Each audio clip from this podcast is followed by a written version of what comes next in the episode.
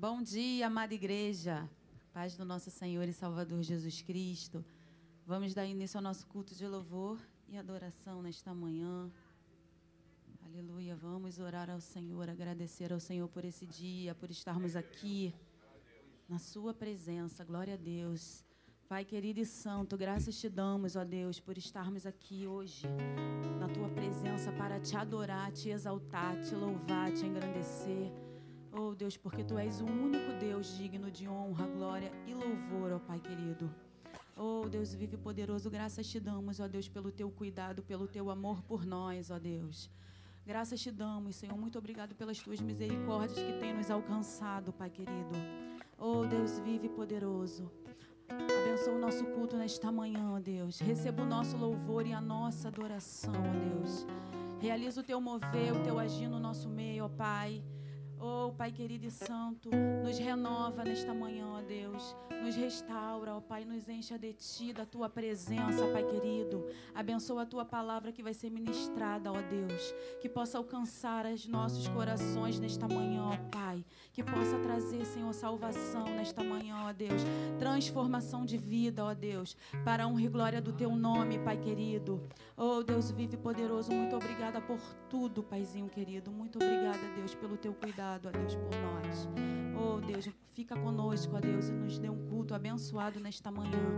É o que te pedimos e te agradecemos no nome de Jesus. Aleluia, glória a Deus. Vamos louvar ao Senhor, aleluia, glória a Deus. Todo o nosso coração nesta manhã.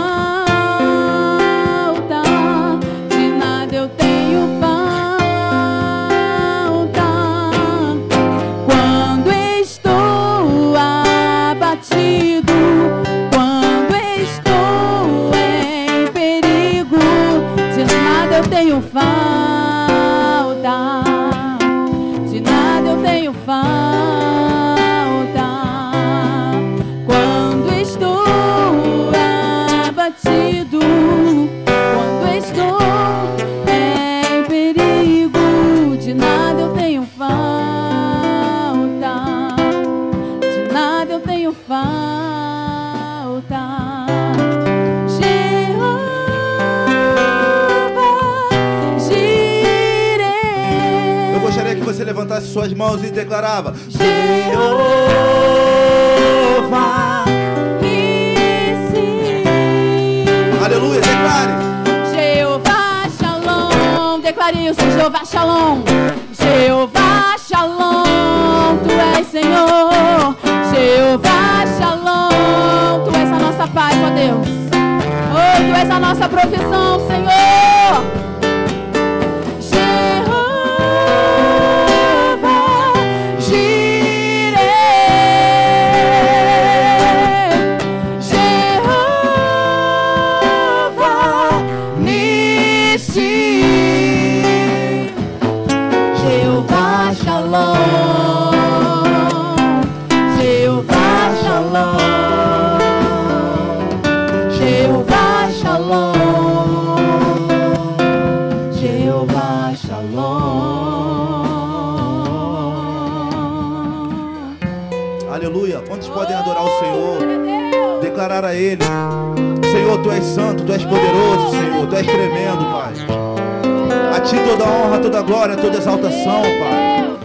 Soberano, Tu és poderoso, Senhor. Tu estás acima de todos. Tu estás acima de tudo. Não há outro Deus que nós devemos estar prostrados para adorar, para bendizer. Aleluia. Bendito seja o teu nome para todo sempre.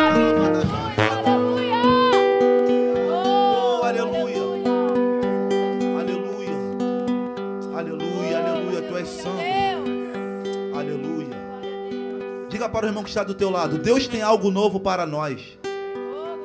Aleluia. Deus tem algo novo para nós.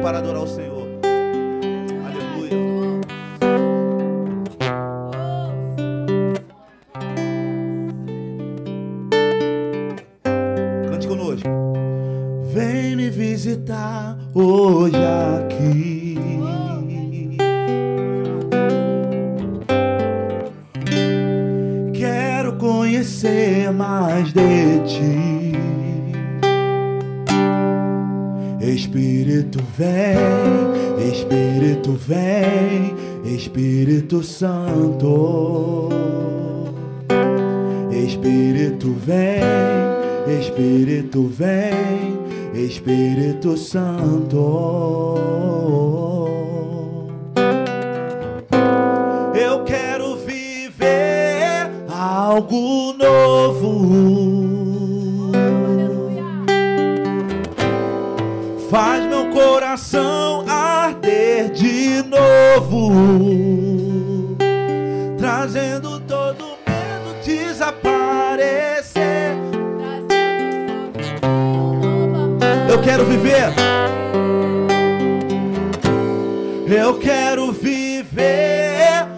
Algo novo. Oh, aleluia, Deus. Vem me visitar. Vem me visitar hoje aqui.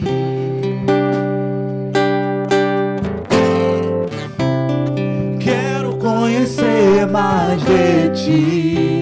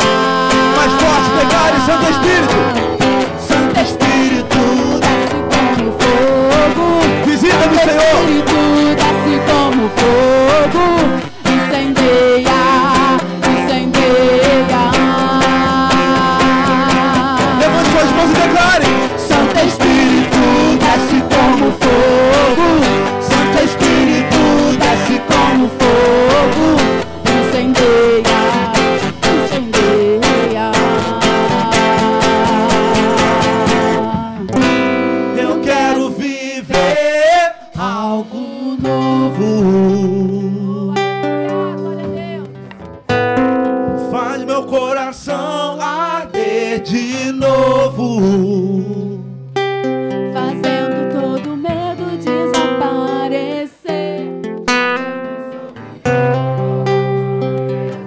Coral lindo, mais uma vez eu quero viver. Eu quero viver algo novo. Toma posse dessa palavra. Faz meu coração arder de novo, fazendo todo desaparecer.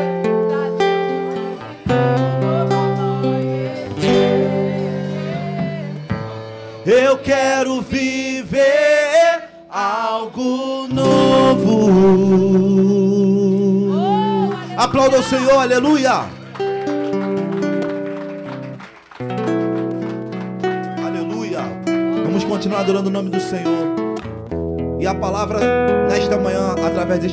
descansa no Senhor. Descansa. Todos nós temos conflitos. Todos nós temos situações que muitas vezes perturba os nossos corações. Mas entregar nas mãos do Senhor todos os nossos problemas é o segredo. É o segredo porque nós estamos entregando na mão daquele que tem o poder, tem toda a autoridade e ele pode resolver. Aleluia. Ele sabe todas as situações mas é necessário que nós falemos com Ele. É necessário que nós venhamos abrir os nossos corações e orarmos ao Senhor, clamarmos a Ele. E nesse momento eu te convido a levantar as tuas mãos e simplesmente agradecer ao Senhor. Aleluia, glorificar a Ele por mais uma oportunidade que você tem de estar na casa dEle, de o adorar, de bendizer o seu santo nome. É momento de nós agradecermos, de entregarmos na mão do Senhor todos os nossos conflitos, todos os nossos problemas, qualquer que seja o teu problema, se é algum problema familiar, se é algum problema espiritual, eu profetizo sobre a tua vida neste momento, eu profetizo sobre a tua casa, eu profetizo sobre a tua família, eu profetizo sobre a tua esposa, sobre o teu marido, receba algo da parte do Senhor, entrega o teu problema no Senhor, confia nele e o mais ele vai fazer. Deus ele tem coisas novas, Deus ele tem coisas grandes sobre a tua casa. Receba esta palavra no nome de Jesus Cristo. Receba esta palavra em nome de Jesus. Aleluia. Aleluia.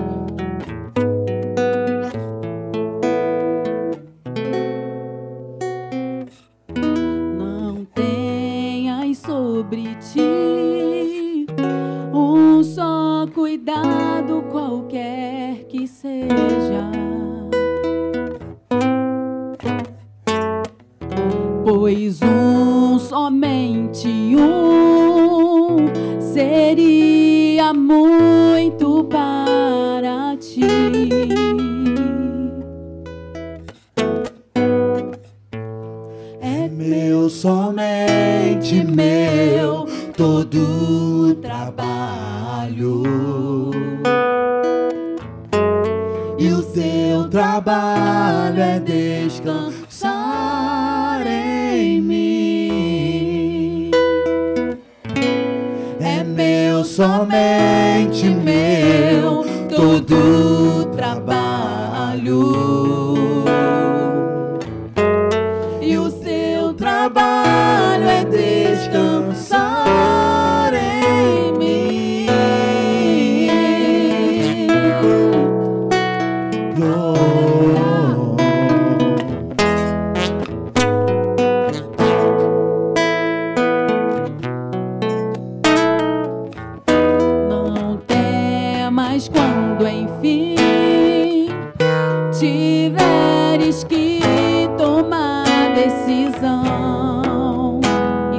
tudo pra Ele, aleluia. Entrega tudo a mim.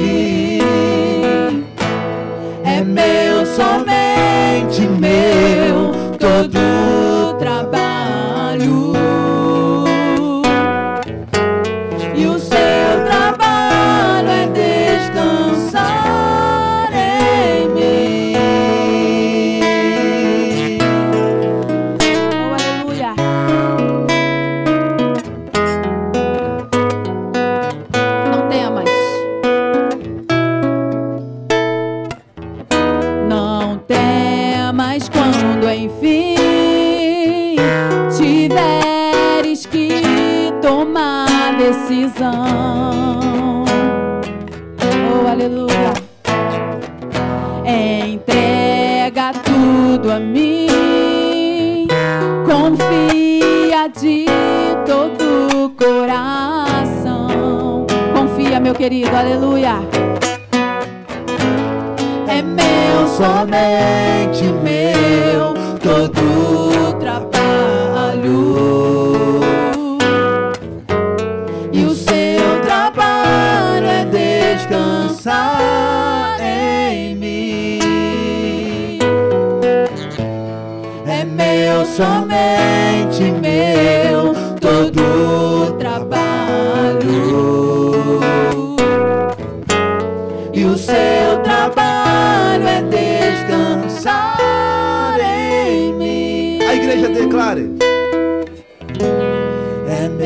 meu,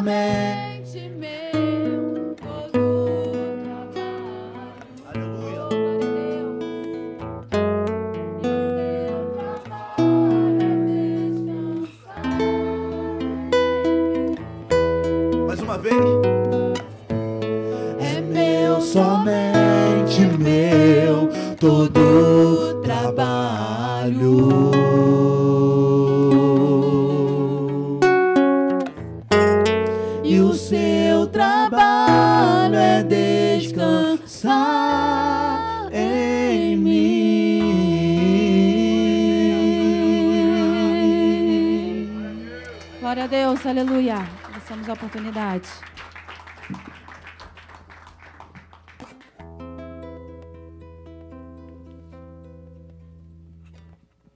Bom dia, amada igreja, a graça e a paz em nome do Senhor Jesus. Amém? Amém, igreja? Podem se sentar, por gentileza. Dê um toque de antebraço aí no seu irmão que está ao seu lado, a sua irmã. Diga quão bom é vê-lo, vê-la, dê boas-vindas a esse amado, essa amada irmã. Sejam muito bem-vindos, queridos irmãos, os que nos acompanham também online em seus lares. Sejam todos muito bem-vindos. Tenho certeza que fomos profundamente abençoados com esses louvores. Amém? Queridos, esse último louvor é um louvor tão antigo, mas de tanta, tanta profundidade, tanto conhecimento, de tanta espera. Olha, com, o quão, quão Deus fala conosco. Como Deus fala conosco. É algo profundo aos nossos corações. Amém, queridos? Tem alguém que nos visita hoje pela primeira vez? Eu creio que não. Estamos em, em família. Amém, meus amados? Bom, hoje temos uma, uma alegria muito grande. Dentro de alguns instantes estarei apresentando meu querido e amado pastor, sua família, e certamente Deus quer falar muito aos nossos corações. Mas antes, querido, eu quero mudar um pouquinho a liturgia desta manhã, trazendo um momento de ofertório antes da ministração da palavra. Então, momento de culto a Deus, onde cultuamos com as nossas finanças, com nossos dízimos, com as nossas ofertas. Estamos em família, então vamos passar as preliminares. Abram as vossas Bíblias, queridos, por gentileza, lá no último livro do Antigo Testamento, o livro de Malaquias, texto este que todos nós conhecemos tão bem. Eu quero meditar nele nesta manhã. Malaquias, capítulo de número 3 versículo número 8. Sabemos ele de cor, mas eu quero compartilhar com os amados irmãos nesta manhã. Amém, queridos? Glórias a Deus. Versículo 8 diz assim: Roubará o homem a Deus. Todavia, vós me roubais e dizeis: Em que te roubamos? Nos dízimos e nas ofertas. Queridos, quando falamos sobre roubar, é um termo muito forte, é uma palavra muito forte. E Deus não usa furtar, ele usa. Há uma grande diferença entre roubar e furtar no nosso Código Penal. Roubar é subtrair coisa alheia mediante violência. E é, o furto é subtrair coisa alheia. Interessante quando nós vamos no texto, no original, no hebraico, do versículo 8, roubar ganab no hebraico quer dizer a mesma coisa, subtrair coisa alheia mediante violência. Deus não usa furtar que também no hebraico é, quer dizer subtrair coisa alheia. E é interessante essa semelhança, porque não é coincidência. O nosso Código Penal ele é, tem como fonte o direito romano, do direito romano o direito de italião, do direito italiano direito mosaico, do direito mosaico direito de Hammurabi, ou seja, são construções, fontes que foram absorvidas pelo nosso Código Penal. E quando eu leio isso, Senhor, quando que o homem rouba a ti? Nos dízimos nas ofertas. Mas a que ponto é esse roubo? Subtrair, eu compreendo, nós compreendemos. Quando eu deixo de dizimar, deixo de ofertar, eu estou subtraindo algo que é de Deus. Mas até que ponto traz violência ao caráter de Deus? Porque roubar no hebraico e também no nosso Código Penal é subtrair coisa alheia mediante violência. Ou seja, quando eu deixo de dizimar e ofertar, eu não apenas estou subtraindo algo de Deus, mas eu também estou subtraindo mediante violência. Eu estou violando, eu estou violentando Deus naquilo no qual Ele é mais propício. Deus é fiel. Deus é fiel. E quando eu deixo ofertar, dizimar, eu subtraio e mais, maculo a fidelidade ao que Deus é, anseia em compartilhar conosco. Eu sou infiel e eu firo, eu trato, eu maculo é, a, a, a, honra de Deus. Então, queridos, dizimar e ofertar é um assunto, o bispo Macalester já deixava claro, dizimar e ofertar é um assunto altamente espiritual. Então, quando eu dizimo e quando eu oferto, eu estou devolvendo a Deus e eu estou honrando na minha fidelidade. A contrário senso, quando eu deixo de roubar, quando eu deixo de dizimar, quando eu deixo de ofertar, eu estou subtraindo, estou violentando Deus no seu caráter, na sua fidelidade. Portanto, queridos, nesta manhã, quando, como temos aprendido aqui sempre, honre a Deus, devolva a Deus, tudo que temos, tudo que somos, vem dele. Só apenas devolvemos uma parte do muito que ele tem nos dado. Então, devolva a Deus aquilo que é de Deus e saiba que nesse ato de devolver, que não está consubstanciado em barganha, não, não devolvemos por barganha, devolvemos por fidelidade. Amém? Caráter de Deus, fidelidade. Nós, Deus é tão fiel, queridos, que a Bíblia diz que por mais que sejamos infiéis, ele permanece fiel. Deus permanece fiel. Então, devolva a Deus o que é de Deus, pratique a sua fidelidade, eu tenho certeza, Deus nos honrará, Deus nos honra. Amém, meus amados? Vamos colocar de pé? Pegue o seu envelope, por favor, dá um envelope. Vamos orar antes de você colocar o seu dízimo, a sua oferta, antes de você ir até, até, a, até a máquina de débito. Caso você queira dizimar ofertar através da máquina de débito, lá atrás com, com o decano Ramiro, fique à vontade, por segurança, comodidade. Mas vamos, vamos orar antes. Eleve seu envelope aos céus. Vamos orar. Deus amado, em nome de Jesus. Deus, nós te louvamos, nós te agradecemos.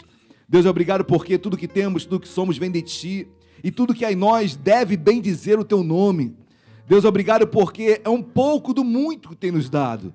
Deus, ofertamos, dizimamos, Deus, devolvemos com fidelidade. Deus, recebe em adoração, recebe em amor, recebe, meu Pai, o fruto do muito que tem nos dado. Deus abençoa cada membro aqui, cada dizimista, cada ofertante, cada homem e mulher fiéis a Ti sabe que sabe e compreendem, Deus, que roubar a Ti é se distanciar de Ti. Deus, não queremos ser, ser tomados ou pegos é, desta forma, muito pelo contrário, Deus, muito pelo contrário. A Tua palavra nos ensina em 1 Coríntios capítulo 5 que os ladrões não herdarão o reino de Deus. Senhor, eu quero crer que Paulo não estava falando para aqueles que estão do lado de fora da igreja. Eu quero crer que Paulo estava escrevendo à igreja de Corinto e o ladrão ali era muito mais do que aquele que subtrai algo na rua, mas é aquele que estava dentro do contexto da igreja, aquele que vivia a igreja, aquele que deixava dizimar e ofertar. Deus, não queremos ser achados por ti desta forma, muito pelo contrário, queremos ser achados por ti em fidelidade. Deus já abençoa o teu povo, abençoa a tua igreja que aqui se encontra, abençoa aqueles que estão em seus lares agora, que da mesma forma irão dizimar e ofertar de meio por forma online, mas Deus, somos fiéis, desejamos e seremos sempre fiéis a Ti. Deus abençoe esta casa, abençoa a administração dela, que tudo seja para honra e glória do Teu nome, em nome de Jesus. Amém e amém. Você crê nisso, dê um glória a Deus aí no seu lugar. Amém. Podem se sentar. Enquanto você separa o seu dízimo, a sua oferta, querido, nós iremos louvar. E após isso eu estarei aqui à frente recebendo o seu dízimo e os diáconos e diaconisas recolherão as suas ofertas.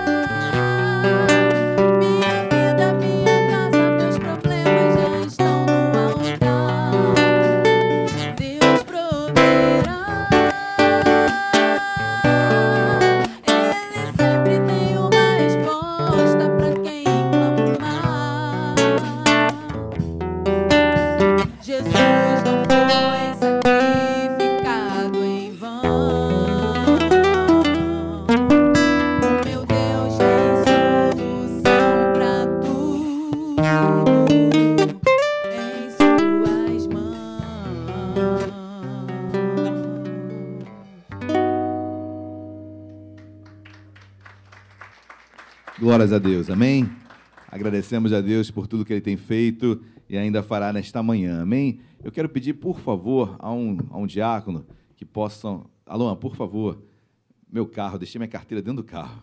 Misericórdia. Misericórdia. Só, isso não é causa extraordinária, não. É quase que ordinário isso. Esqueço muito, queridos. O carro não tem isso filme, então é perigoso.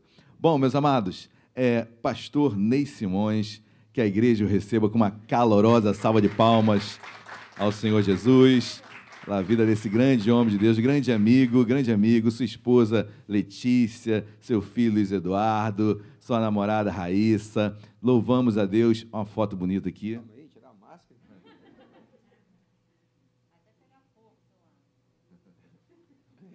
Amém, queridos. É um prazer, uma alegria. Pastor Ney é, dirige, juntamente com o pastor Cléo, a Igreja Nova Vida do Centro. Então, um prazer muito grande, pastor, tê-lo aqui, uma alegria. Sua família é muito querida aqui em Vila Isabel. Já brincamos que Luiz Raíssa já, sabe, já são membros aqui da igreja, membros do ministério, né? Ministério Nova Vida. Então, queridos, eu fui pastor, pastor desejava água, e aí eu, eu pedi para o Luiz buscar, porque o Luiz já conhece a igreja mais do que eu. Então sabe onde tem água, tudo. Então, queridos, assim, nos sentimos muito à vontade muita vontade realmente com a presença do pastor, da Letícia, sua esposa, a irmã Letícia, e os nossos queridos Luiz e Raíssa são da família e se sintam cada vez mais abraçados por nós. Amém, pastor? Pastor, Deus te abençoe ricamente. Tá bom?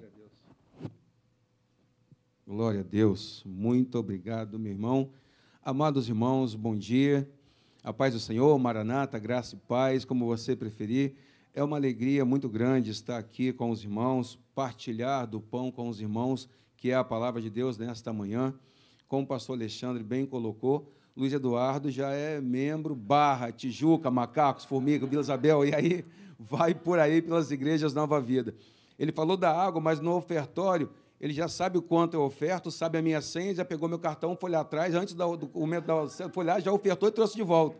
Falei, Jesus amado, mas Amados irmãos, muito obrigado por sempre me receberem com tanto carinho, a meu filha, como diz o pastor Cristiano, Jardim América, eu sempre falo, a minha futura genra. Então, a Raíza e a minha esposa, sempre que estamos aqui, somos sempre muito bem recebidos pelos irmãos.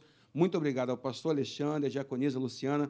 Somos irmãos em Cristo. O mais importante é isso. A cada irmão dessa igreja, a cada ministro, a cada diácono, diaconisa, o nosso muito obrigado em nome de Jesus. Mas antes de irmos à palavra de Deus, a palavra nos ensina sobre princípios de honra. E eu quero honrar. Vocês conhecem muito bem o pastor Alexandre, com certeza. Mas no começo do ano passado eu passei um momento muito difícil de saúde. Eu tive a Covid. E eu posso te afirmar que não é uma gripezinha. Alguém aqui já teve? Passou pela Covid? Eu não sei qual foi o grau de vocês, mas eu achei que o Zé Maria já estava chegando perto demais, irmão e tiveram momentos muito difíceis, ao ponto de não conseguir tomar banho sozinho, ter que ser sentado num banco de plástico, porque estava muito cansado. Eu nunca tive doenças antigas, né? só tive asma, bronquite, coqueluche e algumas outras doenças. Então, eu fiquei muito mal. Mas, pelo fato de ter asma antigamente, eu conseguia controlar a falta de ar e entender e não ficar nervoso com isso. Mas por que estou dizendo isso? Porque no momento mais difícil, eu tive mais falta de ar, quando o Luiz Eduardo falou com o pastor Alexandre, ele falou: meu irmão, eu estou indo agora, se você quiser aí, para te pegar e te levar para o hospital. O bom é que nós moramos perto. Eu moro no centro, na Cruz Vermelha, e ele mora no Recreio. Então é bem perto um do outro. Mas eu posso te afirmar que o que Provérbios, capítulo 17, versículo 17 diz, eu vivi. Ama aos amigos, mas a angústia nasce um irmão nasceu irmão, porque nenhum outro pastor, nenhum outro irmão fez isso comigo. Muitos sabiam que eu estava mal, mas o único que falou: olha, onde você estiver aí, eu vou aí agora e te levo para o hospital. Ele poderia ser contaminado, ele teve a dificuldade, qualquer uma que seja, que você queira colocar, mas esse é o pastor que vocês têm. Você pode aplaudir a Deus pela vida do pastor Alexandre, em nome de Jesus? Muito obrigado, meu irmão. Muito obrigado. Eu falei com ele no gabinete, não falei sobre isso, mas falei algo que ele vai lembrar. Muitas vezes nós nos sentimos sozinhos na caminhada, na luta, porque parece que nós não somos nem percebidos. E assim como Elias falou, eu falei também. Eu estou sozinho, mas Deus me fez ver que ainda há profeta em Israel. Tenho 300 joelhos que não se dobram ao mundo. Somos filhos de Deus. Graças a Deus e somos irmãos. Amados, dito isto, vamos à palavra de Deus. Você pode abrir a tua Bíblia, por gentileza, no livro de Atos, capítulo de número 1. Livro de Atos, capítulo de número 1. Atos 1. E vamos ler do versículo 9 em diante.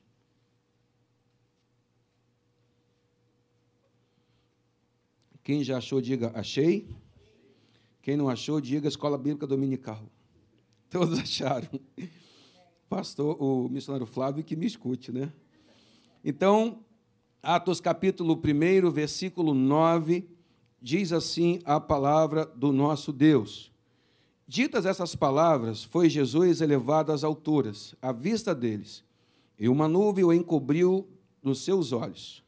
Versículo 10: E estando eles com os olhos fitos no céu, Enquanto Jesus subia, eis que dois varões vestidos de branco se puseram ao lado deles e lhes disseram: Varões galileus, por que estáis olhando para as alturas? Esse Jesus que dentre vós foi assunto ao céu, virá do modo como viste subir. Repito, virá do modo como viste subir.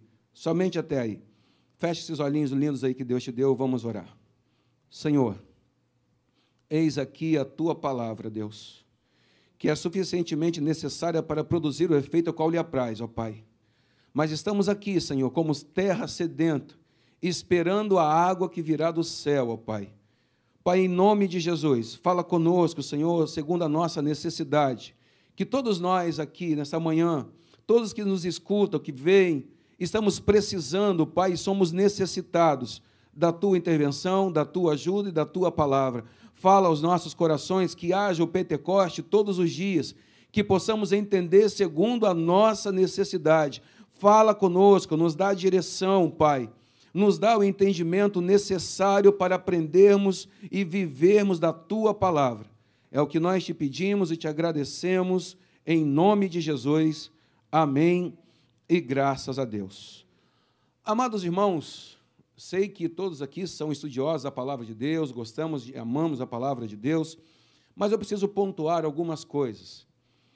O livro de Atos e também o Evangelho de Lucas, ele é escrito pelo irmão Lucas, o apóstolo, o crente, como você queira chamar, o irmão Lucas, o discípulo de Jesus, porque todos nós até hoje somos discípulos de Jesus, Lucas escreve estes dois livros o único escritor gentio que não era da linhagem judaica, mas que teve grandes cuidados.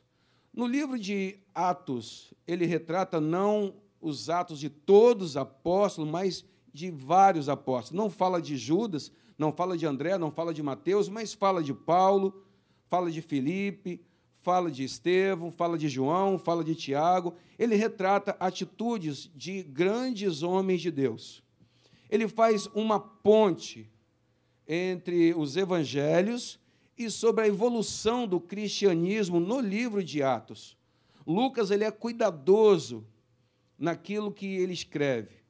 Ele não viveu com Jesus, não andou com Jesus, mas ele teve com Paulo. E Paulo sempre usa a primeira pessoa do plural para falar. Lucas também usa essa mesma é, este mesmo pronome, nós, ele não fala eu, ele fala nós.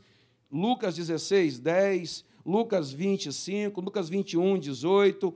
Tantas passagens ele fala sempre no plural, referindo-se a ele e a Paulo, que caminhavam juntos, andavam juntos, ao ponto que Paulo, em Colossenses capítulo 4, versículo 14, ele fala que Lucas era o médico amado. Nós sabemos muito da vida pessoal de Lucas. Sabemos que ele era grego, não era judeu, como falamos. Sabemos que ele era médico, mas não temos grandes informações de Lucas. Paulo chega a falar em 2 Timóteo, capítulo 4, versículo 11, que todos me abandonaram. Um foi para uma cidade, outro foi para outra, só ficou comigo Lucas. E Lucas estava ali, um fiel escudeiro de Paulo, andando com Paulo. Neste texto que nós lemos, tem muitas observações a serem feitas, sobretudo por um historiador, porque Lucas, ele se declara historiador. Se nós, eu gostaria que você fosse comigo, por gentileza, no livro de Lucas, um pouquinho antes, só para nós podermos entender, e estou ainda na introdução, perdoe-me. só para podermos entender o texto e o cuidado de Deus através da vida de Lucas, no capítulo 1, versículo de 1 a 4. Eu vou ler no meu esboço, mas está na Bíblia também. Capítulo 1, de 1 a 4. Visto que muitos houve que empreenderam uma narração coordenada dos fatos que entre nós se realizaram. Veja a primeira observação. Lucas ele fala que muitos escreveram ordenadamente sobre o cristianismo. Fatos que entre nós aconteceram. Nós estamos num culto que é, o título culto é culto da família e do ensino. E Lucas se preocupa com isso, em ensinar, em trazer o ensino, trazer a história. E algo que ele fez ordenadamente. Ele diz uma narração coordenada dos fatos que entre nós se realizaram. História que está comprovada, não é história da carochinha, não é história sem H, não, é história, fato, aconteceu. Os fatos que entre nós aconteceram, fatos, claro, do cristianismo. No versículo 2 ele continua: conforme nos transmitiram os que desde o princípio foram deles testemunhas oculares e ministros da palavra.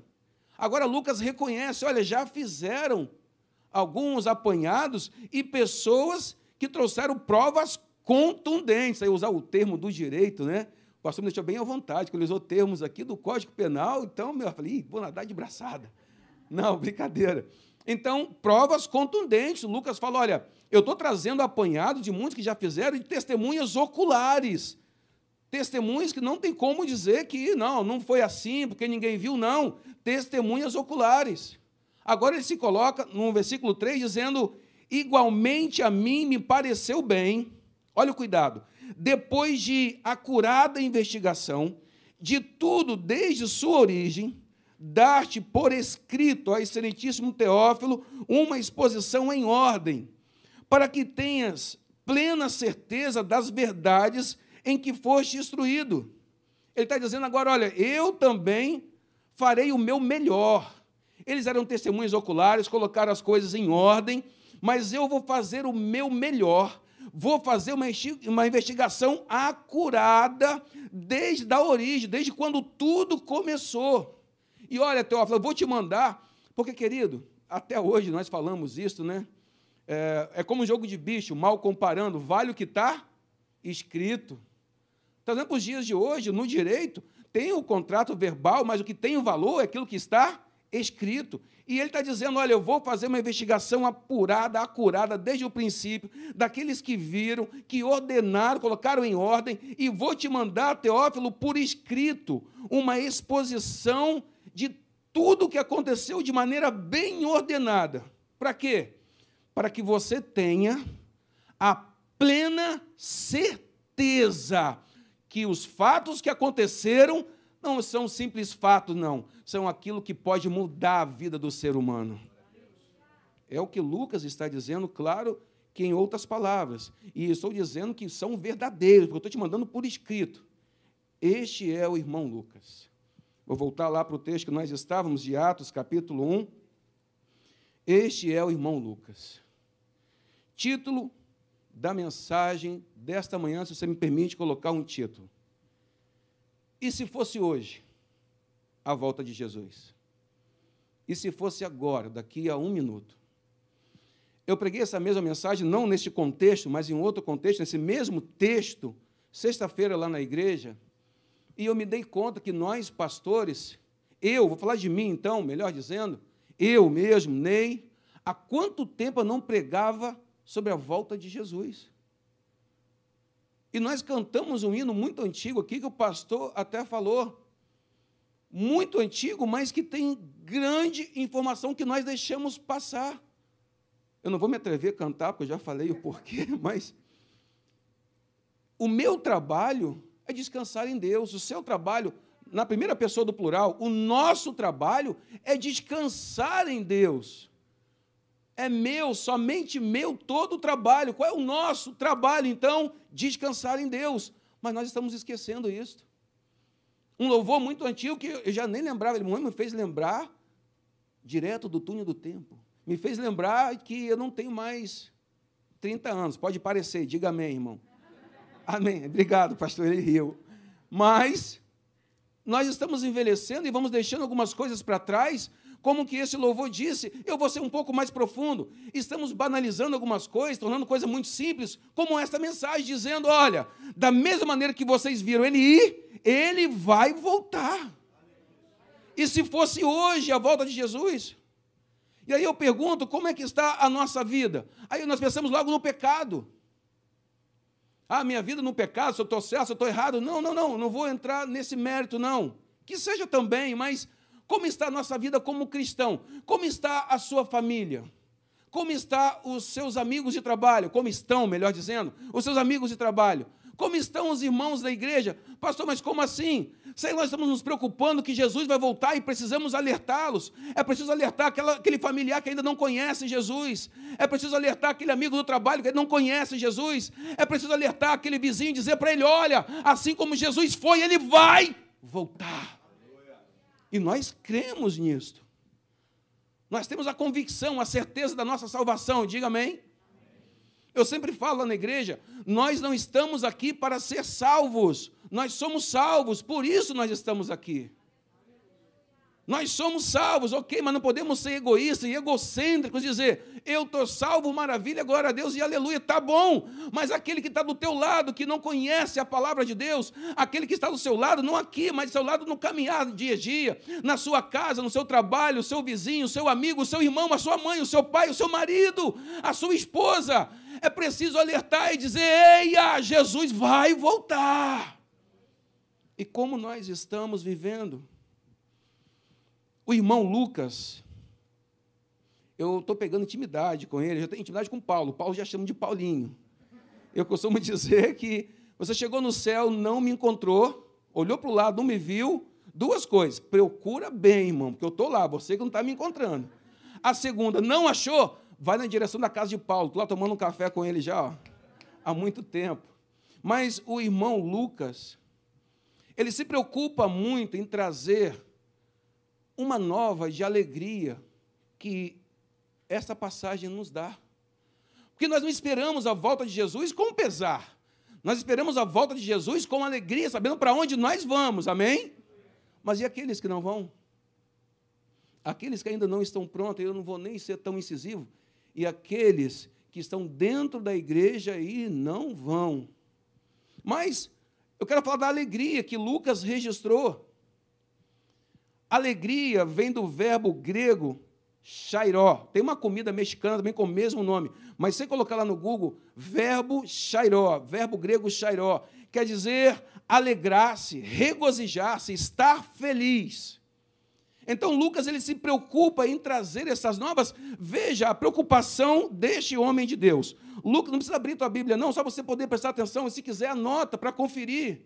Porque disse Paulo que bem-aventurado eram mais os de Bereia que os de Tessalônica, porque os de Bereia eles ouviam e depois viam se era realmente assim que era escrito. Então Lucas vai dizer no capítulo 8, versículo 13, Aqui caiu sobre a pedra são os que, ouvindo a palavra, a recebem com alegria. Estes não têm raiz, creem apenas por algum tempo, e na hora da aprovação se desviam. Nós conhecemos essa passagem. Hoje não tem nenhum visitante então somos todos família, conhecemos essa passagem com certeza. E Lucas está dizendo: olha, no momento que recebe a palavra, recebe com alegria. Nós recebemos as boas novas de Deus com alegria. Lucas capítulo 10, versículo 17, mais uma vez ele diz: Então regressaram os setenta, possuídos de alegria, dizendo: Senhor, os próprios demônios se nos submetem pelo teu nome. No versículo 20, ele vai dizer: olha o termo que ele usa, não obstante, é do direito. Aí o pastor falou que o direito vem de Roma, vou nem atrever a repetir tudo, não, porque ele sabe aí. Roma e tal e tal, é aquilo tudo mesmo que ele falou.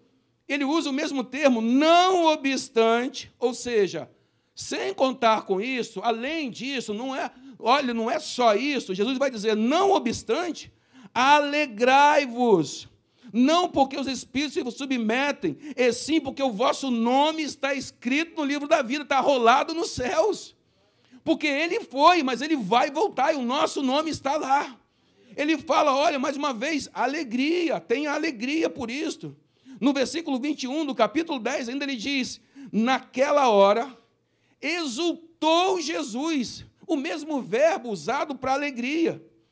O mesmo verbo chairó. Jesus se exaltou em alegria, regozijou-se, ficou muito feliz. O versículo continua: Naquela hora exultou Jesus no Espírito Santo e exclamou: Graças te dou, ó Pai, Senhor do céu e da terra, porque ocultaste essas coisas aos sábios e instruídos e os a revelaste aos pequeninos. Sim, ó Pai, para quem sim foi o teu agrado. Deus escondeu, ocultou daqueles que acham que sabe tudo, para revelar a mim e a você que ele foi, mas ele vai voltar. Essa alegria precisa estar dentro de nós, essas boas novas todo dia. Nós estamos esquecendo essa informação. Estamos até falando que acreditamos, que cremos, mas esquecemos que pode ser daqui a um minuto. Paulo vai dizer que nem todos morreremos, mas todos seremos transformados. Jesus voltar agora, daqui a um minuto, nós estamos vivos, mas Ele vai voltar e vai nos transformar. Mas nós estamos perdendo a essência desta alegria em saber que Jesus pode voltar daqui a um minuto, e talvez aquele seu amigo que você tanto ama, a sua mãe, o seu pai, e tantas pessoas que nós amamos, ainda não ouviram falar que Jesus foi, mas ele vai voltar. Eia, acorda! Jesus vai voltar. E Lucas continua dizendo sobre a alegria, no capítulo 24 de Lucas, versículo 22. Então, eles adorando, voltaram para Jerusalém, tomado de grande júbilo alegria no coração. Atos capítulo 13, versículo 52. Os discípulos, porém, transbordavam de alegria no Espírito Santo. Mais uma vez ele fala de alegria. Atos capítulo 15, versículo 3. Enviados, pois, até certo ponto, acompanhados pela igreja, atravessaram as províncias da Fenícia e Samaria, e narrando a conversão dos gentios, causaram grande alegria a todos os irmãos. E esta boa nova pode ser complementada com o que lemos no texto. Olha, devemos estar alegres, por quê? Porque ele foi, mas ele vai voltar. Precisamos todos os dias nos atentarmos para isto. Que ele vai voltar. Que ele está à porta. Pode ser daqui a um minuto, Pode ser daqui a um dia, daqui a um ano. Nós não sabemos quanto tempo. Alguns estudiosos dizem que Jesus já sabe, que o Pai já o revelou, mas eu não vou entrar nesse mérito. Talvez nem o próprio Cristo saiba. Creia como você achar que deve crer, mas eu creio que nem Cristo saiba, só no momento, filho, é agora. Ele vai voltar. E como nós estamos vivendo? Como está vivendo nosso coração? Será que estamos cumprindo protocolos na igreja? Será que estamos vivendo nas igrejas só para poder cumprir aquilo que nós precisamos fazer, uma obrigação? Ou será que o nosso peito ainda arde? Ainda sentimos prazer, alegria em dizer: amanhã de manhã tem culto, eu vou para a casa do meu pai. Eu vou para o melhor lugar que eu poderia estar, a minha melhor roupa, minha, o meu melhor perfume, vou engraxar meu sapato, vou passar minha camisa, ou aquela coisa assim, ah, veste qualquer coisa, tá bom. Não, não nós estamos indo para o melhor lugar, porque pode ser agora, aqui, nesse momento, ele vai voltar. Você pode aplaudi-lo em nome de Jesus? Ele vai voltar. E nós estaremos esperando a volta do nosso Deus, do nosso Cristo. Uma passagem tão simples, uma coisa que nós já sabemos há tanto tempo, muito mais antigo que o louvor que cantamos, que ele vai voltar. Nós cremos na nossa salvação, claro que cremos, é evidente que cremos. Então, quero te alertar a duas boas notícias. Poderia declarar que seria uma boa e uma má. Não, são as duas, são boas notícias. Nós cremos que Jesus é o Filho de Deus, que morreu e ressuscitou no terceiro dia e que vai voltar. Diga amém. amém. Graças a Deus. Esta é a primeira boa notícia. A segunda boa notícia é que não basta somente declarar isso, acreditar só por falar. Nós precisamos viver como aqueles que esperam ansiosamente a volta do noivo. Quando você espera, eu vou dar um exemplo que é bem coloquial, bem secular. Final do mês, quando você espera chegar o pagamento na sua conta, é com ansiedade. Ansiedade no sentido de não ver a hora que acontece, sim ou não? Tem que ser muito maior. A ansiedade, o desejo de vê-lo voltar tem que ser muito maior. E esse desejo é porque nós cremos na Sua palavra, sim ou não? Sim, claro. Se a Bíblia está dizendo que ele vai voltar, ah, então ele vai voltar, irmão. Se a Bíblia diz que ele ressuscitou, ele ressuscitou, ele está vivo, está à destra do Pai e vai vir nos buscar. Então, precisamos esperar por isso com prazer, com ansiedade. Não basta somente declarar. E para viver assim, nós precisamos demonstrar isso, essa alegria. Precisamos evidenciar essa alegria. Precisamos viver e acreditar. Não foi, mas imagina o coração quando o pastor Alexandre falou para mim: olha, meu irmão, se você quiser, eu vou aí agora te pegar e te levar para o hospital. É viver isso, meu irmão. Não se importar com a dificuldade, não se importar com a contaminação, porque, claro, nós não queremos morrer, não buscamos a morte, mas se tiver que acontecer, nós sabemos para onde vamos, porque o meu passaporte e o teu está carimbado para a vida eterna. Não é o meu pastor, mas é o meu irmão. Não tinha obrigação nenhuma, como não tem obrigação nenhuma. Mas você não sabe o quanto isso me encheu de amor porque foi um dos momentos mais difíceis da doença. Eu cheguei ao ponto de transferir dinheiro das minhas contas para a conta da minha esposa. Porque eu falei, olha, de hoje à noite eu tremia, eu não conseguia respirar, eu queria parar de tremer, meu corpo inteiro tremia, eu não conseguia tomar banho, não conseguia dar três passos sozinho, de tão cansado, falta de ar. A lágrima vem aos olhos, porque assim, meu irmão, é uma coisa simples, mas é tão difícil você ver alguém falar assim, meu irmão, olha, eu não te conheço muito bem, te conheci há poucos meses, mas não importa isso não, porque o que nos liga é muito maior. O que nos une é saber que Jesus Cristo morreu por nós, ele vai voltar. E eu vou aí, meu irmão, aconteça o que for. Eu estou pronto para ir te buscar e te levar para o hospital. Ele nem sabia se eu tinha plano, se eu não tenho, o que ia acontecer, mas eu vou aí para te buscar. Você pode mais uma vez aplaudir a Deus em nome de Jesus? É disso que eu estou falando é saber que esse amor está dentro de nós, porque Jesus vai voltar. E se fosse naquele momento, era isso. Se fosse naquele momento, tudo tinha se acabado, nós não estaríamos aqui. Mas é isso que a Bíblia ensina. Nós precisamos não só falar, mas viver isto. O texto de João, capítulo 14, versículo 21, começa dizendo assim: Aquele que tem os meus mandamentos e os guarda, este é o que me ama. E aquele que me ama será amado pelo meu Pai. Exemplos. Um exemplo bem coloquial. O meu filho, ele vem sempre aqui e toda vez que ele chega em casa, ele só tem boas notícias. E isso, mesmo sem, ter, sem vir muitas vezes aqui, já me faz ter um coração alegre em vir a essa igreja, para o meu filho ser bem tratado nessa igreja. É como Jesus está falando, claro que uma, um, um percentual muito maior Aquele que tem meus mandamentos, meus mandamentos e os guarda, este é o que me ama. Aquele que me ama será amado por meu Pai. E eu também o amarei, olha, e me manifestarei a Ele louvores que nós não sentimos mais a presença de Deus, são músicas cantadas, não são louvores, não é adoração. Quando nós não nos rendemos ao Senhor, quando você não sente mais o peito arder, é somente mais uma música, como cantarmos em shows do mundo. Mas aqui tem que haver adoração, tem que esperar o Jesus voltar, tem que esperar o fogo arder em Cristo. É preciso que seja assim. Desculpa a minha exaltação, mas é preciso sentir isto. E o texto continua dizendo, vou ler no texto, literal. Me manifestarei a ele, encerra aí o versículo 21 e começa o versículo 22. Disse-lhe Judas, não Iscariote, de onde procede, Senhor, que estás para manifestar-te a nós e não ao mundo? Ele está dizendo, olha, de onde que vem isso? Você está para se manifestar a nós e que não ao mundo. Aí Jesus responde, respondeu Jesus, por que, que ele não iria se manifestar ao mundo, mas a nós?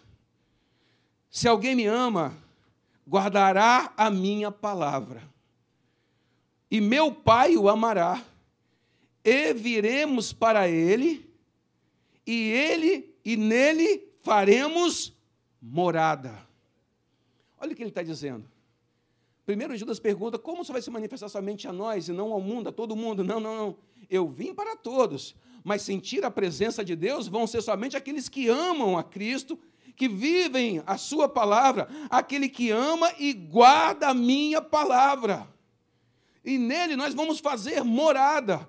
Quem não me ama não guarda as minhas palavras, e a palavra que estás ouvindo não é minha, mas do meu Pai que me enviou. Isso vos tenho vos dito, estando ainda convosco, mas o Consolador, o Espírito Santo, a quem meu Pai enviará em meu nome, esse vos ensinará todas as coisas e vos fará lembrar de tudo que vos tenho dito. Jesus está explicando para os irmãos, para os discípulos: olha, não basta simplesmente falar que acredita, não. Não basta a gente falar isso da boca para fora, tem que viver, tem que guardar os meus mandamentos, porque aquele que verdadeiramente me ama, este vai guardar os meus mandamentos. E quando falamos de mandamentos, esquecemos que tem mandamentos, juízos e estatutos. Não é a mesma coisa, se fosse estaria na Bíblia separado. E eu já ouvi o, o missionário Flávio ensinando isso aqui nessa igreja, falando sobre juízos, mandamentos e estatutos. O bom que tem internet, agora a gente escuta e vê tudo, irmão. E eu concordo em número, gênero e grau, porque é Bíblia. Quando nós lemos um texto desse, olha, espere que Jesus vai voltar da, da maneira que ele foi, ele vai voltar. Ele está afirmando que vai acontecer. Então não tem como fugir disso, não. Ah, mas, mas não tem mais, irmão, ele vai voltar. E não pode nos pegar de surpresa, não. Nós estamos esperando a volta do nosso Cristo todo dia, vivendo a Sua palavra, amando a Sua palavra. Ele vai se manifestar a nós todos os dias, vamos sentir a tua presença todos os dias. Nós amamos esta palavra, nós guardamos esta palavra. E quando nós fazemos isto, Ele vai fazer morada dentro de mim e de você. E fazer morada, o nome já diz, é morar. Aquela casa de praia que você tem, aquela casa de praia bonita, lá em Guarapari, Fortaleza, eu sei, essas casas de praia, tá bom, tá bom, desculpa, em Miami, tá bom, Flórida, tá bom, irmão, desculpa. Mas é somente uma casa de praia, você vai de vez em quando, só visita e vai embora. Mas aonde você está todos os dias, é onde nós fazemos morada. O Espírito Santo vai fazer morada em mim e em você. Existe uma passagem no livro de João, capítulo 6, que muitos discípulos foram embora, abandonaram a Cristo para não suportar ouvir o seu discurso. Falando de coisas espirituais, ele estava entendendo somente as coisas naturais, não entendiam nada. E estavam criticando e arrazoando entre eles mesmos. Como pode comer da carne, beber do sangue? Como pode ele dizer que ele veio do céu? Nós sabemos quem é o pai e a mãe dele. E começaram a ir embora. Jesus olha para os doze discípulos e fala: E vocês também não querem ir embora, não? João capítulo 6, versículo 65 em diante. Vocês não querem ir embora também, não? Aí Pedro levanta a voz e diz: Para onde vamos, Senhor? Se só tu tens a palavra de vida eterna, e nós cremos e vimos que tu és o Filho do Deus Altíssimo. É essa certeza que nós precisamos todos os dias. É dessa certeza que nós temos que nos alimentar todos os dias. Pastor, mas eu estou na igreja todo dia, eu venho à igreja. Ok, maravilha. Mas eu ouvi há muitos anos um pastor falar na igreja Nova Vida da usina. Pastor Luiz Ciâncio, conheceu o pastor? Não? Muitos anos, muitos anos isso. Ele falou uma coisa que eu guardei, que o lugar mais ungido das igrejas é a maçaneta da porta. Por quê? A pessoa vira um leão na rua. Quando bota a mão na maçaneta, que entra na igreja, vira um cordeirinho, é mansinho, e quando sai, volta a ser o leão. Ou seja, como nós vamos saber se estamos vivendo o que a palavra nos ensina? Observando o que a palavra nos ensina.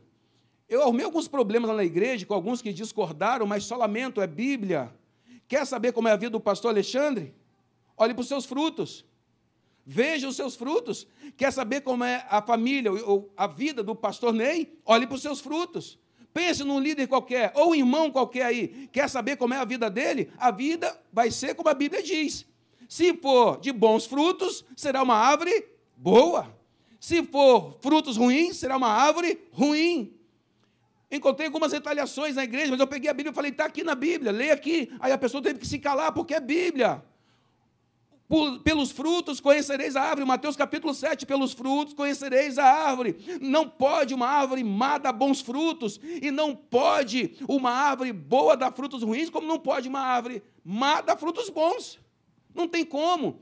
Jesus ainda vai ensinar mais, ele fala: pode-se colher abrolhos de videira, espinhos de um pé de uva, de uma videira, não pode, não tem como. Olha para o fruto da pessoa. Hoje eu posso, eu, Ney Eduardo Simões, CPF 019 940 627 89, dizer que este homem aqui tem frutos bons, porque eu vivi isto. São frutos da vida dele.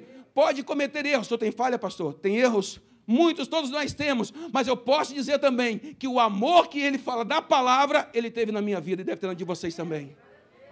É isso que nós precisamos viver esses frutos. Ah, pastor, mas aí é outra história. Não, não, não, não desculpa, irmão. Não tem mais. Não tem se. Não. Tito capítulo de número 2. Em tudo dar-te por. Eu gosto muito dessa palavra tudo, porque tudo não exclui nada. É, é isso aí. Tudo não exclui nada. Tudo é tudo. Se está dizendo em tudo dar-te, por exemplo, na sua escola, tem que ser exemplo? Tem. No seu trabalho? Tem. Na igreja? Muito mais. E não exemplos negativos, né? Ah, a pessoa não sabe no seu trabalho, ah, você é crente. Você é crente, irmão? Nem parece, você é um demônio transfigurado. Não, não. Não, aí não, irmão. Todo, todos os dias, seis horas da manhã, se você quiser me encontrar, vai na academia Smart Fit, na Rua do Riachuelo 142. Todo dia, seis horas da manhã, eu estou lá. E penso que eles não sabem que eu sou pastor? Sabem. Tem homossexuais que se aproximam de mim, conversam, eu brinco, rio, falo com eles. Tem uma menina lá, duas meninas que moram juntos como marido e mulher vem me pedir oração, porque sabe que está errada, foi criada na igreja e não consegue sair desse laço do diabo. Uma coisa é concordar com o que eles vivem, outra coisa é amar a pessoa.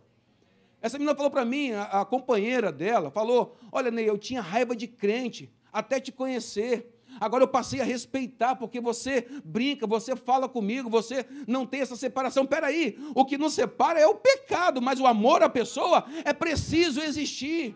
Nós temos que ter uma posição firme. Ah, não, agora está gravando, tem que pensar muito. Não, não, não. Esse povo aqui, Lucas e todos os outros, não podia nem pregar de Jesus mais, porque o Sinédrio ia prender. Muitos morreram por isto. Não afrontavam ninguém, mas tinham uma posição firme. E nós também precisamos ter. Nós sabemos que o homossexualismo e tantas outras coisas são pecado. A nossa posição é esta. Nós não aceitamos o pecado, mas recebemos com amor a todos os pecadores. Temos uma posição. Por quê? Porque Jesus vai voltar. Ele vai voltar. Não precisamos pregar a dor para ninguém, mas precisamos pregar a verdade para as pessoas. Se doeu, irmão, sinto muito, mas é a verdade. Talvez Deus esteja querendo te curar, te sarar, te libertar. Por isso que está doendo. Ah, não, mas falou, tocou na minha ferida. A Bíblia diz que Deus ele faz a ferida e Ele mesmo cura. Não vou nem pedir para levantar a mão, porque nem precisa, mas quem aqui é pecador? Todos nós somos pecadores. Ah, mas eu não cometo tal pecado. Espera aí, pecado é pecado. Se tem uma coisa que todos eles são iguais, todos, sem exceção, homossexualismo, roubar, fumar, matar, todos eles são iguais. Sabe qual? A ausência de Jesus Cristo. Todos eles são iguais. Na ausência de Jesus Cristo, todos são iguais. E quando eu e você transgredimos esta palavra, transgredimos a palavra de Deus, nos tornamos tão pecador como qualquer um outro. E qual é a diferença? Que nós conhecemos a palavra que diz, nós só temos que fazer o quê? Nos arrependermos, falar, Senhor, tem de misericórdia da minha vida. Eu queria te convidar a se colocar de pé. Posso orar, pastor? Falasse que não ia orar do mesmo jeito? E queria pedir que os levitas, músicos, viessem aqui, porque nós cantamos um louvor falando que nós cremos, que nós cremos que Ele é o santo, que Ele é verdadeiro, que Ele cura, que Ele sara. Nós precisamos entender que nós temos que viver um algo novo. E esse viver algo novo é viver uma vida nova. E nós declaramos isto. Quero viver algo novo. É todo dia. É viver esse algo novo todo dia. Venha sobre mim um novo amanhecer, quer dizer, uma vida nova, é uma transformação. Ah, pastor, mas o mundo está assim mesmo, agora não tem mais jeito. Ei!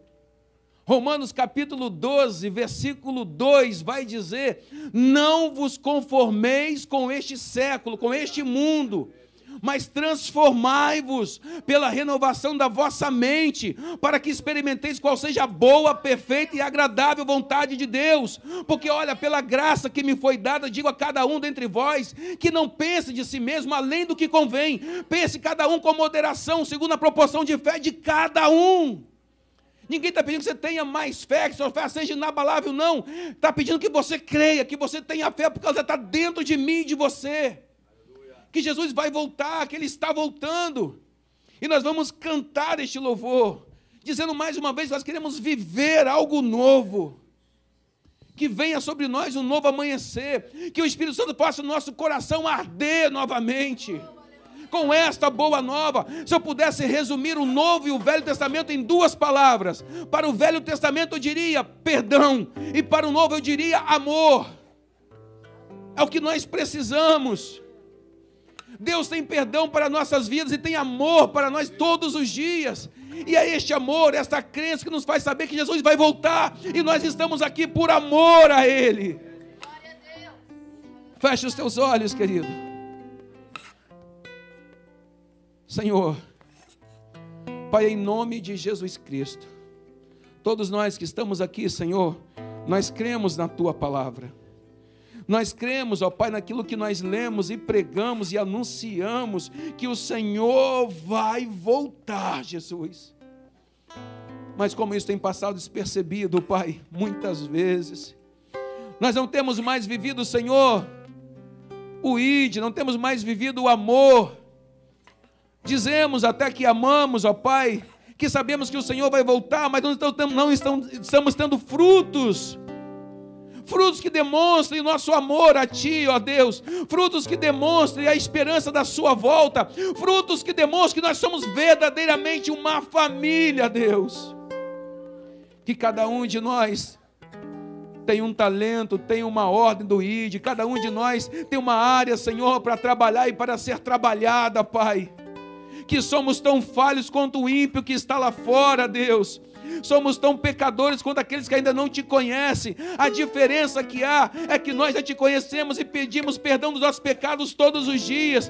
A tua graça é a mesma para o espírita, para o católico, para o macumbeiro, seja ele quem for, Deus. A tua graça nos alcançou, Pai querido. Ah, Deus, nós queremos viver algo novo, Senhor. Envia sobre nós um novo amanhecer, ó Pai. Faz o nosso coração arder mais uma vez, Senhor. Em nome de Jesus, Pai querido. Fale com Deus. Vem me visitar. Peça isso a Ele, querido. Fale com Ele. Quero conhecer. O Espírito Santo de Deus está aqui, Ele está te ouvindo, meu amado irmão, minha amada irmã. Espírito vem. Fale com Ele. Espírito vem. Espírito Santo. O Espírito Santo de Deus está neste lugar. Espírito vem. Espírito vem. Obrigado, Senhor. Obrigado pela tua palavra, Deus. Eu quero viver algo novo. Sim, Senhor, nós queremos.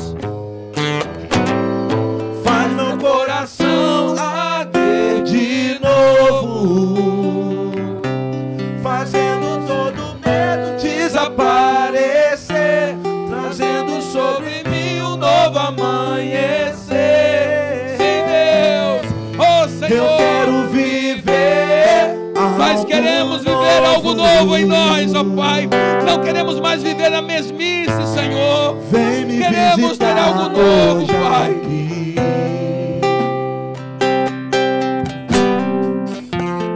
Quero conhecer mais. Sim, Senhor, nós precisamos, ó Pai, todos os dias.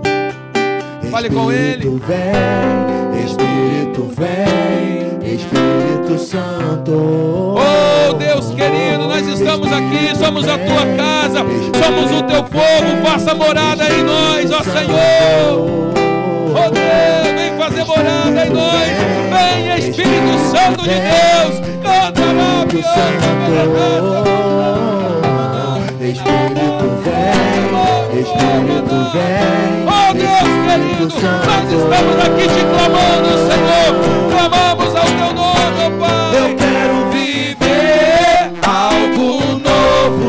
Declare, declare, declare a Ele. Sim, Senhor. Faz meu coração arder de novo, fazendo todo medo desaparecer, trazendo sobre mim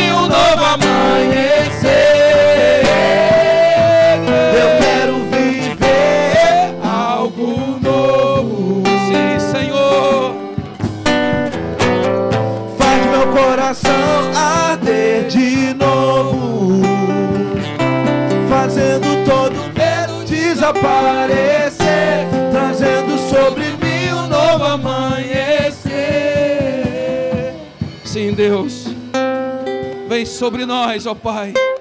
Nós somos a tua igreja, Deus. Pai, em nome de Jesus.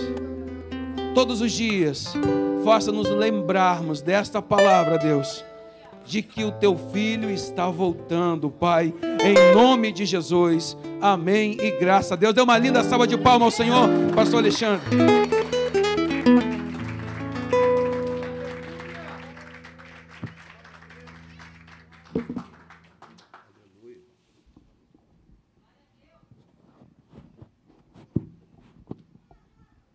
Você pode aplaudir mais forte ao Senhor Jesus? Amém. A honra e a glória é sempre dele. Amém. Queridos, fomos muito abençoados nesta manhã. Amém. Quero agradecer muito ao pastor Ney. Palavra que nos encoraja, palavra que nos coloca no prumo, coloca nos, palavra que nos coloca responsabilidade. Essa volta de Cristo, eminente volta de Cristo, Paulo pregava a qualquer momento e assim devemos viver a qualquer momento e que possamos ter esse senso, amém, queridos? Eu estava conversando com o pastor, com a sua esposa, com o Luiz, com a Raíssa lá atrás. É, estamos passando momentos difíceis, momentos de frieza, momentos de paralisia espiritual, momentos que eu falei que os resultados serão advindos mais tarde, nós iremos compreender os resultados dessa pandemia espiritualmente para a igreja. Então, comodismo é, de ficar em casa, o, a, nesse ponto a religiosidade é muito importante. Tem pontos positivos na religiosidade. Por exemplo, você está domingo de manhã na igreja, domingo à noite na igreja, quarta-feira cada um conforme a sua o seu tempo disponível, mas uma vez no mínimo na semana de estar na igreja.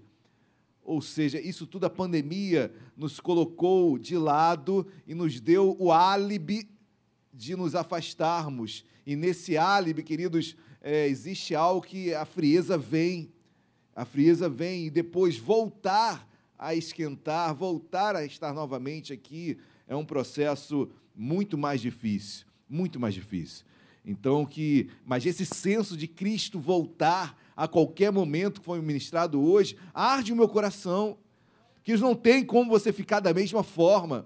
Não tem como você sair daqui da mesma maneira. Não tem como você não fazer uma autoanálise. Não tem como você é, questionar o teu, o teu, a tua busca, a tua leitura das escrituras. Não tem como você fazer um autoquestionamento. Esse senso, essa responsabilidade vem sobre nós. Amém? Então que você possa ter absorvido tudo que foi ministrado hoje aqui. Mais ainda, mais ainda. E, pastor, é, me senti constrangido em você mencionar isso, meu irmão, porque é, existe uma marca no homem de Deus que na minha vida, é, na nossa família, é algo que traz muita atenção para nós, chamado simplicidade. Simplicidade. Nós estávamos conversando ali, ali atrás, parecia que nos, é, nos conhecíamos há anos, né? Anos e anos. Porque existe um nome que muito, muito agora em, em, em voga, né? Afinidade. Né? Então, é, essa, essa simplicidade, essa, essa maneira de se achar bem ao lado da pessoa. Então, isso se chama simplicidade, queridos. Às vezes você está do lado de pessoas que você teme até abrir a boca, porque é, é, uma, é, uma, é um, um. Como eu posso falar, queridos, para não, para não trazer um, um constrangimento. Mas você se sente constrangido, você se sente reprimido. Porque às vezes só abre a boca para falar palavras e é versículos de lá para lá e para cá, e a simplicidade. A simplicidade. E mais, quão bom você encontrar a simplicidade diante daquele que poderia ter muita soberba, aquele que tem muito conhecimento, porque e aí ele mostra a sua simplicidade. Então, isso é, é, é uma marca da nossa família, encontrar pessoas assim. Então, o amor, é, o ato de amor pela sua vida, pastor, é, é, é, do que eu vejo nos seus frutos, como o senhor pregou aqui. Então, é, a Deus pela sua vida, pela sua família linda, linda família, que não está, é, não está livre dos problemas, das dificuldades, mas está firme em Cristo Jesus. É isso que nos forja, isso que nos prepara. Então, que ele seja simples, simples. Quando, quando levares para, para os tribunais, como Jesus fala, não, tenha, não, tenha, não tema. Eu abrirei a sua boca e tu falarás. Eu sempre falo isso, eu não preciso mostrar nada para ninguém. Agora, se pedirem para eu abrir a boca, eu vou abrir a boca. Ou seja, queridos, terão momentos onde Deus vai te colocar na situação para você falar. Não fale quando Deus não está pedindo. Não, não, não se coloque quando Deus não está pedindo para você se colocar. Mas quando Deus te colocar, Ele abrirá a sua boca e certamente o nome do Senhor será glorificado. Glorificado. E geralmente é diante daquele que, poxa, não, ali não, não vai falar muita coisa, queridos é, eu gosto do, da, da parábola que Jesus fala sobre a ida a um casamento, né? Então, quando você for a um casamento, olha, procura não sentar nas primeiras fileiras, não, tá bom? É, se sente, porque se você sentar na primeira fileira, quem sabe aquela primeira fileira não está reservada para os convidados mais nobres, familiares. Aí você vai ser constrangido e vai ser levado a sentar mais atrás. Olha o constrangimento. Faz o seguinte: senta lá no fundo. Senta lá no fundo. Porque você pode acontecer contigo de alguém olhar para você, peraí, não, você não, senta mais à frente, e aí você vai ser honrado. Então, querido, seja simples, seja simples, e Deus o honrará, Deus honrará cada um de nós, amém? Essa simplicidade que eu vejo no Senhor, na sua família, amém, pastor? Glória a Deus, igreja, amém? Queridos, ontem, ontem tivemos um dia, uma manhã maravilhosa, maravilhosa, e eu quero chamar desde já aqui meu querido Aleph, Thaís, Rosângela. Cadê Rosângela? Rosângela, vem cá, estava atrás da pilastra. Venham cá, por favor, por favor. E nós queremos é, comentar, comentar um pouquinho sobre, sobre tudo o que aconteceu. Olha, já temos fotos aqui. Vem cá, Aleph, Thaís. Olha, temos fotos aqui. Gente, eu não sei porquê, mas essas fotos estão aumentando a minha cabeça. Eu estava comentando, com a, com a, eu estava comentando em casa, que cabeção é esse, gente? Eu falei, eu assim, meu Deus. Eu falei, meu Deus, eu estou envelhecendo, a cabeça está aumentando. Estou entendendo. O corpo eu sei que já está bem aumentando, mas a cabeça. Brincadeira, queridos. Mas olha, foi uma manhã maravilhosa. É, fomos recebidos pelo pastor Jefferson é, que preside a igreja de Copacabana com carinho, com amor, portas abertas da igreja. Fomos ao batismo na praia, depois retornamos para a igreja, tomamos um café da manhã abençoado. Olha a galera abençoada ali. Olha o nosso decano aí cheio de tatuagem. Pode tatuagem, varão? Isso não é pecado, não? Cadê decano? Mas, queridos, é um momento lindo, uma foto linda que mostra a nossa igreja unida. E, e eu cometi uma, uma gafe que, assim, é normal isso, isso acontecer, né? Eu cometi outra agora? É, como é que é? é no português, né? Amém. Mas o que acontece, queridos? Eu, eu, eu sou típico em, em cometer essas situações inusitadas. Né? Mas o que acontece? Estava tão concentrado é, na, na praia, nas ondas, então com receio de alguém tomar um caixote, e aí ser pior ainda a situação. Eu não comentei o testemunho da Rosângela.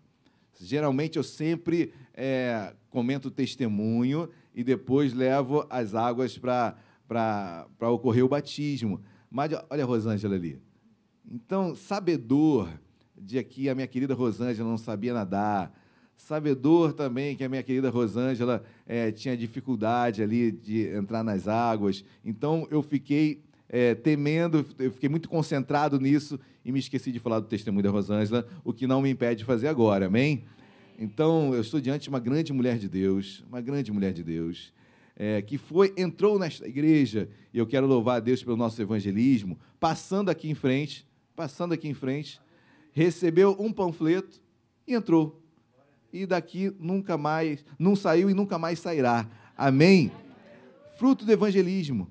Queridos, uma, uma, uma pessoa que, uma senhora que por 19 anos esteve em uma uma congregação, mas naquela congregação faltava o, o estudo, faltava um aprofundar da palavra. Ela comentou com o pastor: Eu não sei nem o que é batismo. Eu, eu tomei um banho ali, entrei na água. Gostaria muito de passar pelas aulas da tia Luciana passar pelas aulas da tia Luciana. Então, que aquela aula que começa, ninguém sabe quando acaba. Então, mas ali ela esteve e uma mulher com conhecimento, uma busca, pude fazer alguns gabinetes com a Rosângela. Então, uma benção, uma preciosidade em nosso meio.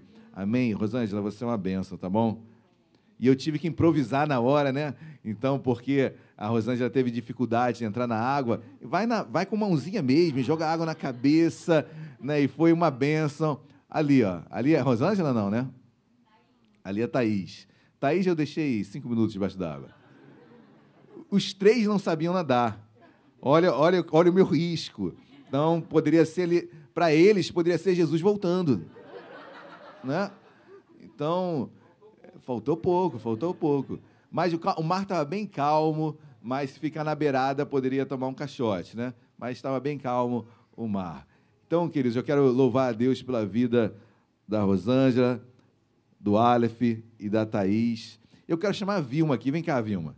Eu sei que a Vilma é a mãe adotiva do Aleph e da Thaís. O Aleph e Thaís são, são irmãos não de sangue, mas são irmãos adotados pela nossa querida Vilma. E vem cá, Vilma, por favor, fica do meu lado.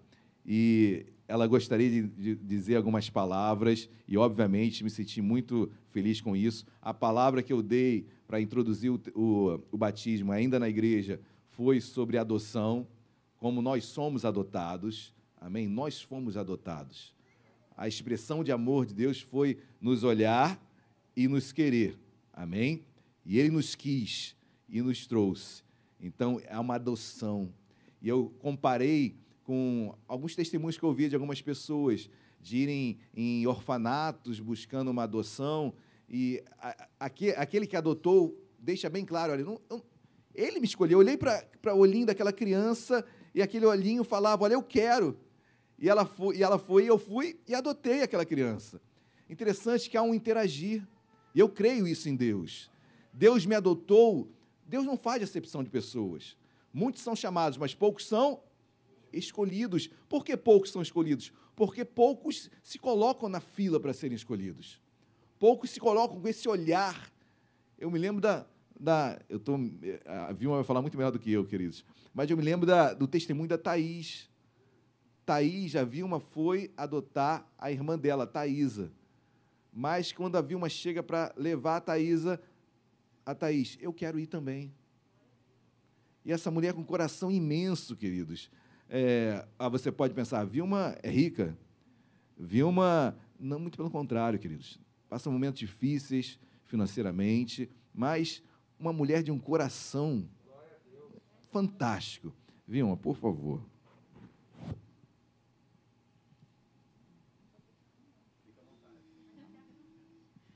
eu quero saudar todos com a paz do Senhor. E eu queria, assim, eu não poderia deixar de agradecer aqui o pastor, a pastora, a igreja toda, pelo apoio que deram aos meus filhos, porque eles foram abraçados por essa igreja, né? E, e eles vieram para cá num momento que eu estava muito preocupada, porque logo assim que começou a, a pandemia, a gente tinha se mudado e, e saímos da igreja onde estávamos e ficamos em casa e não poderia mais ir para a igreja. E pela idade deles, por eles serem adolescentes, eu fiquei preocupada, né? E, e com aquilo viesse causar frieza espiritual e fazíamos culto em casa, assim, eu botava a palavra na televisão para a gente ver e para eles não perderem o, o, costume de estar na presença do Senhor. E foi nesse momento que, que o meu irmão Rodrigo, a Tati, convidaram eles para vir para cá e eles se sentiram muito amados. Eles amam a, a, irmã, amam muito e o pastor e foram abraçados. E, e, e, foi isso que fortaleceu mais ainda eles na presença do Senhor. Eu sei que essa igreja aqui é uma bênção e foi Deus que, que trouxe eles para cá entendeu? Porque Deus ele nos prepara, ele nos dá pessoas para ser cuidadas, mas ele também nos ajuda enviando pessoas para nos ajudar, entendeu? Porque ele está falando, tem mães aqui. É, muitas vezes na minha vida eu pensei assim, que eu tô, Senhor, eu estou parado, eu quero, queria muito fazer a tua obra e eu estou em casa e não consigo fazer. Mas Deus falou no meu coração que é, os filhos, as, os quatro que Deus me deu da mesma forma, assim, entendeu? É uma obra que eu estou fazendo porque cada um deles tem um chamado na presença do Senhor. Deus sabe quem eles serão no futuro. Entendeu? Então, aquilo eu estou fazendo parte da, da, preparação que Deus está fazendo na vida deles, assim como cada mãe aqui que tem seu filho, Deus tem um chamado, Deus tem um propósito. Então, você está fazendo sim uma grande obra. Amém? Não é às vezes a gente pensando só porque nós estamos trabalhando na igreja, mas estamos, você está criando, está formando um homem e uma mulher de Deus para que no futuro, aquilo que eles alcançarem, você fez parte disso. E eu agradeço a oportunidade em nome de Jesus.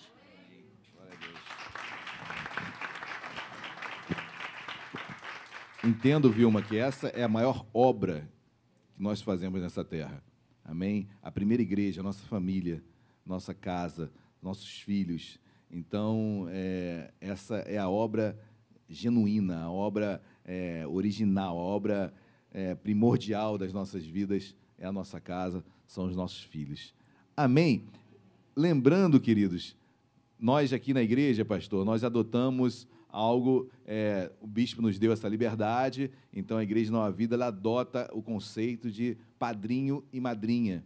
Eu entendo trazendo o conceito de estarem ao lado de vos irmãos, é, ajudarem o Aleph e, obviamente, os tios, Rodrigo e Tati. Vem cá, Rodrigo e Tati, por favor. Vamos tirar mais foto. Aninha, nossa fotógrafa oficial, são os padrinhos é, que irão cuidar espiritualmente do Aleph e da Thaís. Amém? É para puxar, puxar a orelha, dar uns cascudos de vez em quando, né? Amém? Parabéns a vocês, tá? Escolheram muito bem esse casal. E a minha querida Rosângela, a, a nossa querida Zuleir não pôde estar aqui hoje. A Zuleir, na verdade, a Zuleir ela é membro da Igreja Nova Vida do Rio Comprido. Só que ela é tipo Luiz Eduardo. Né? Ela é membro da, do Ministério Nova Vida. Então, e com muita, muita sabedoria, a Rosângela escolheu também a nossa querida irmã para estar cuidando espiritualmente. Amém, Rosângela? Amém, queridos? Vamos dar uma salva de palmas para Jesus? Eu quero fazer uma oração pela Vilma e pelos batizados, agradecendo a Deus por esse momento. Estenda suas mãos para cá. Deus querido, Deus de graça, Deus de misericórdia. Deus, que alegria, que alegria, Deus. Como estamos, como foi pregado aqui sobre alegria, estamos nos regozijando, Senhor.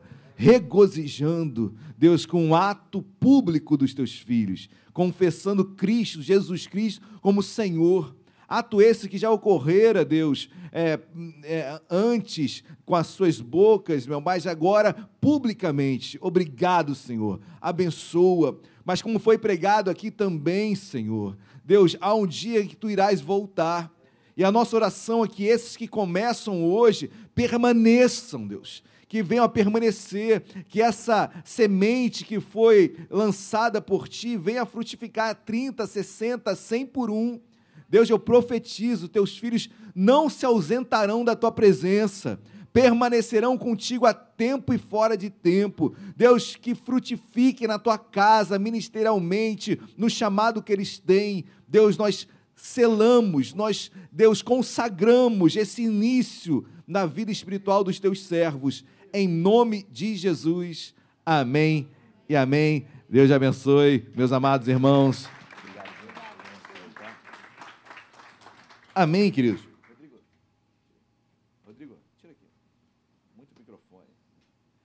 Amém, queridos. Glórias a Deus. Bom, estamos quase encerrando o culto. Eu quero dar alguns avisos rapidamente. Hoje, hoje à noite eu estarei aqui pregando. Queridos, eu preguei sobre Jeremias 28, 29 e hoje à noite eu vou pregar sobre Jeremias 30. Não percam, não percam. Lembre-se que Jeremias 28 eu falei sobre processo, como Deus, um processo é uma sequência de atos, esse processo tem um fim, tem um fim mas esse processo eu preguei no capítulo 28, 29, a carta que Jeremias manda, trazendo é, é, é, um refrigério, uma esperança para o povo, e o 30, queridos, uma conclusão que Deus vai falar muito aos nossos corações. Hoje à noite, tragam convidados a partir das 19 horas, ok? Aviso importante, olha, migração do grupo de membros é, da nossa igreja do WhatsApp para o Telegram, ok? Nós faremos isso ainda. Essa, eu sei que os irmãos já estão migrando, mas essa semana nós só nos comunicaremos mesmo. Eu vou dar um start aí do dia da semana, mas a nossa comunicação ficará restrita somente ao Telegram, ok? Quarta-feira, culto da conquista, ainda é a nossa série de mensagens sobre a voz de Deus e as vozes do mundo, e também é culto dos aniversariantes. Então, você que faz ou fará aniversário nesse mês de fevereiro, venha tragam convidados, será uma bênção. Amém? E sexta-feira agora, Rodrigo? Sexta-feira agora, Rodrigo e Dani são os responsáveis pelo culto de oração, cura e libertação às 19h30, um culto com uma liturgia diferenciada, é uma palavra mais curta e muita oração, muita oração, muita oração. Amém? Giro Meet, todo sábado às 20 horas, jovens se reúnem. Quero louvar a Deus pela vida do Aloan, da Eloá, na condução dos nossos jovens e os frutos estão aí. Estamos com uma outra classe também é, de batismo, já com quantos?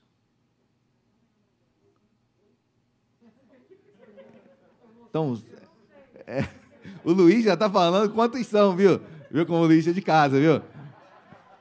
Amém? Mas está aí, seis, sete, oito. Isso. Então, e queridos, venham, amém? Na, na pandemia, a igreja não para, não pode parar. E a igreja não pode parar de frutificar. Essa é a nossa motivação, Cristo Jesus. Amém? Isso. Opa, quer falar aquilo? É... é Aninha, fala aqui, por favor.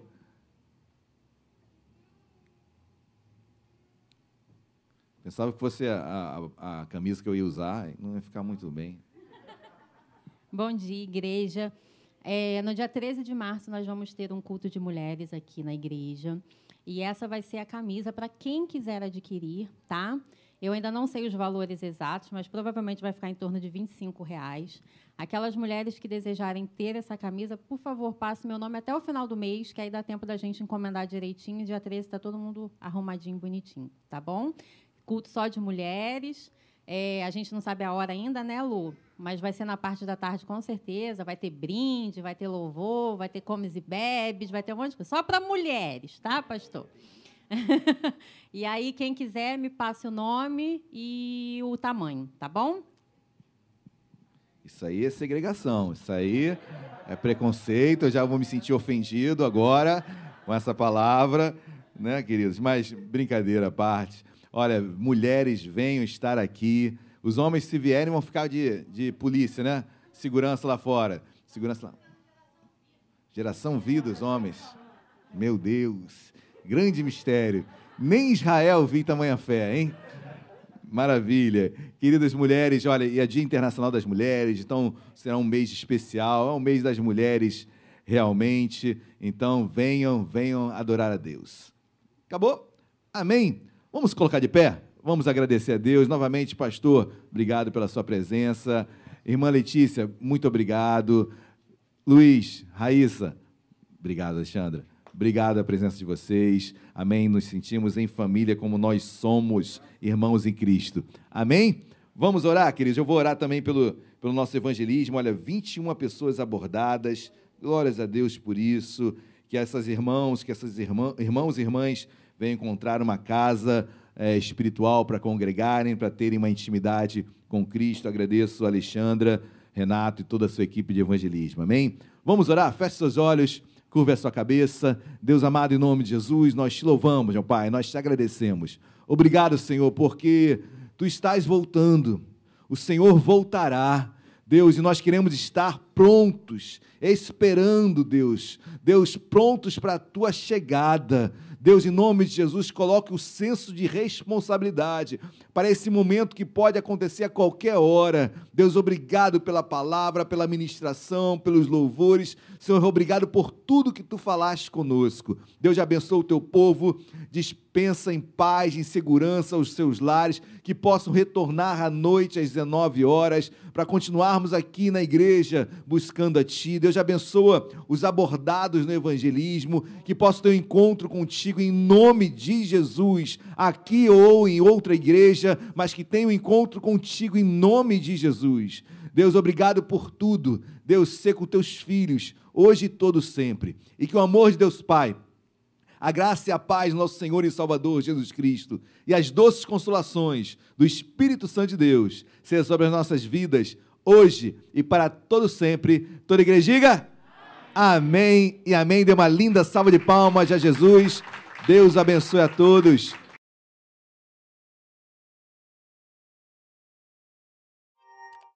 Experimente